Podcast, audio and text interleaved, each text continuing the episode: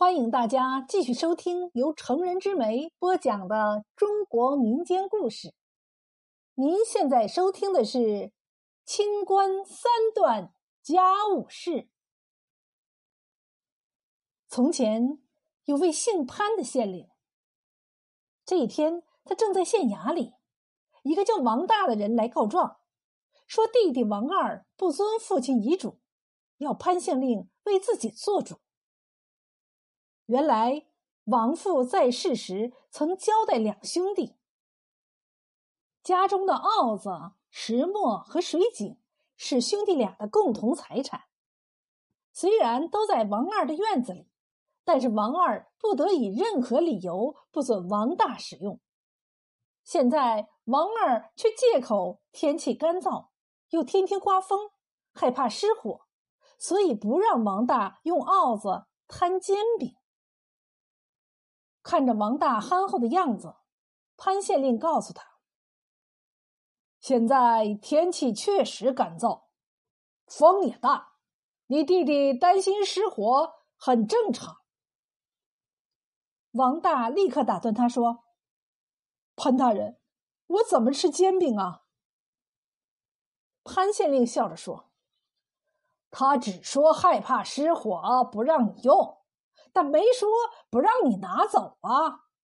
你在自己家院子里垒个灶台，把鏊子拿到你家去摊煎饼，用完了再拿回去，不就行了吗？王大一听笑了，说：“这个办法好，谢谢大人。”说完，他就欢天喜地的回去了。王大走后，潘县令寻思着。他觉得王二是找借口，应该另有原因，便让衙役去打听。不大一会儿，衙役回来报告：王大的院子里有棵麦黄杏，眼看着要成熟了。王二就对王大说：“哥，杏熟了，给我几个尝尝。”谁知道王大憨憨一笑说：“我自己也舍不得吃，想换几个钱给你嫂子买衣裳。”王二听了不高兴，便故意刁难王大。潘县令想，这王二也太小肚鸡肠了，东西是人家的，不愿意给也不能生气，更不能为此而违背父亲的遗嘱。估计王二不会就此罢休，再闹再说吧。还真让潘县令猜着了。没几天，王大又来告状了。这回是王二不让他用石磨。原来前一天傍晚，王大牵着驴去王二家磨面，才转几圈王二就出来不让磨了，说驴蹄子声太响，震得他睡不着。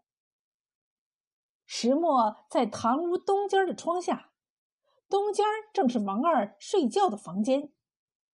王大觉得确实会影响王二休息。便用破布、烂棉花把驴蹄子包上，可是王二还是嫌吵。王大没办法，只好卸下驴，脱了鞋，自己赤着脚推磨，一点脚步声也没有。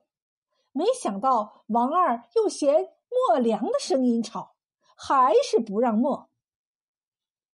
潘县令觉得王二过分了，让衙役叫他来对质。王二知道自己不对，吞吞吐吐说不出什么。后来反反复复就一句话：“任凭潘大人发落。”潘县令一看王二也不是刁钻难缠之人，怕伤了他的自尊，便没有说出姓的事来。最后，潘县令说：“从今以后，王二必须严格遵照父亲的遗嘱，不得以任何理由。”阻碍王大用鏊子用墨，否则就以不孝之名惩戒。王大磨面改为白天，趁着王二下地干活的时候，想怎么磨就怎么磨。然而，王二回去后的所作所为，却让潘县令大感意外。原来，王二回家后告诉王大。咱爹交代水井是咱两家共用的，却没说让你踩着我的地皮提水。从今以后，水你尽管提，但是不能走我的院子啊！不走他的院子，自然也就没法提水。王大只好再去找潘县令。潘县令一听，院子是王二的，他不让走就不能走，强走就是私闯民宅，这样的事儿自然不能强压一头。潘县令把王二叫来，对他说：“你俩是亲兄弟，别说有父亲的遗训，就是没有，或者就算是你的邻居，他去提水。”你也应该让他提呀。可是王二回答：“我没有不让他提，只是不让他走我的院子。”潘县令问：“这不是一样吗？”王二回答：“大人不一样，不让他提水是违背父亲的遗愿。我疏理，不让他走院子却没有违背父亲的遗嘱，我不疏理。”潘县令一听，心中不由冒火，真想一拍惊堂木，喝令衙役打王二几十大板，逼着他答应。可是那样势必令王二心里不服气，还会弄巧成拙。只有让他心服口服，兄弟俩和好如初，才是最好。潘县令想了半天，终于有了办法。他问王二：“你父亲当时是怎么安排那口井的？”王二回答说：“父亲说那口井是我俩的。”潘县令说：“是你俩的，那就是一人一半。那口井有多深？”王二回答：“有十丈。”潘县令告诉他：“那从中间分开，一人五丈。本县写个揪，你们抓。”抓到上字的要上面的五丈，抓到下字的要下面的五丈。说完，潘县令拿出纸，裁出两个小正方形，分别写上一个上字和一个下字，给兄弟俩看完后，团成纸球，放在手心里。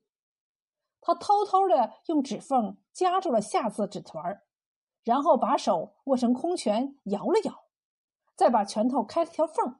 让王大抓，王大就抓到了上字，而王二抓到的是下字。潘县令说：“结果出来了，上面的五丈是王大的，下面的五丈是王二的。”王大听了，不高兴的说：“潘大人，你这是唱的哪一出啊？我不光不能走他的院子，现在连水也没有了。”王二却高兴了，说：“潘大人英明，水都是我的了。”连旁边的衙役也一脸迷惑，觉得潘县令断了个糊涂案。潘县令说：“看来你们都不明白，那我就告诉你们，院子是王二的，不让王大走。但是王二想提水，他的水桶就必须经过王大。”五丈长的井筒，王大可以不让王二的水桶走。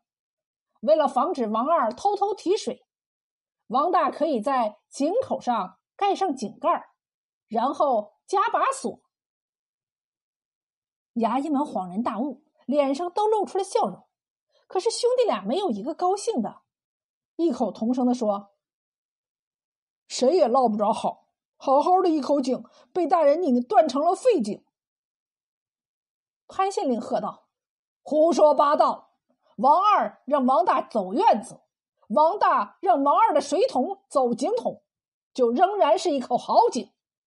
还有，只要兄弟俩和和睦睦，鏊子就不会失火，石磨也不会有声。”